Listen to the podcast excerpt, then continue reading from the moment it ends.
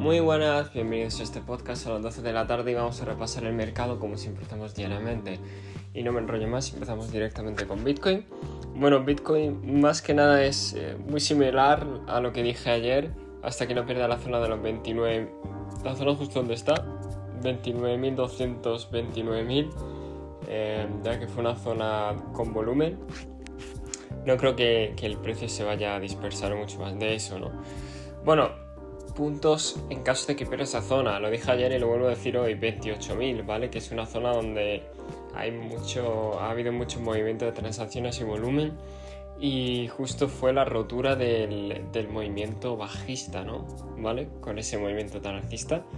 Sinceramente, hoy que, hoy que es la reunión de, de la FOM, Espero, se espera volatilidad, como siempre, ¿no? Así que tened bastante cuidado operando. El resto de las criptos, la mayoría están negativas, no con mucho porcentaje, hay que decir, entre el 0 y 2%, y algunas incluso positivas con poco porcentaje también, la verdad.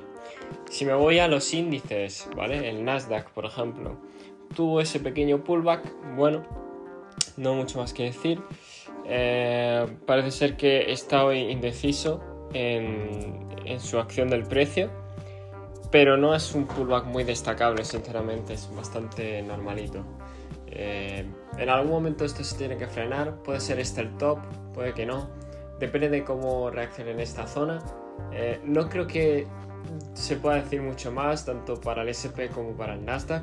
Sinceramente es esperar a que se desarrolle el precio, no sacar conclusiones precipitadas y esperar a ver cómo van los datos y las previsiones que tiene la FOM y bueno y la Fed, ¿no? Como siempre. Eh, siguiente, el dólar sigue con ese punto de rebote, pero parece que ya ha llegado a, por lo menos está relajando el movimiento.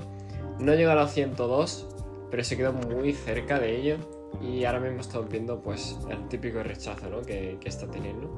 Y por último yo quería revisar el oro, porque el oro sí que tuvo un pullback.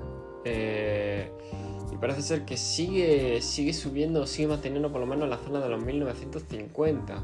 Tengo que decir que aún creo que le queda eh, desarrollo, me refiero, aún le queda tiempo para eh, tomar operaciones para decir que va a seguir subiendo. Pero a primera instancia, la primera reacción que ha tenido ha sido bastante buena con respecto a la zona de los 1950. Así que vamos a ver cómo evoluciona todo, cómo siga. Y recomendaciones para hoy, no tradéis mucho porque ya sabemos cómo es la volatilidad. Recordad, este podcast no es consejo de inversión ni nada de ello y nos vemos en el siguiente.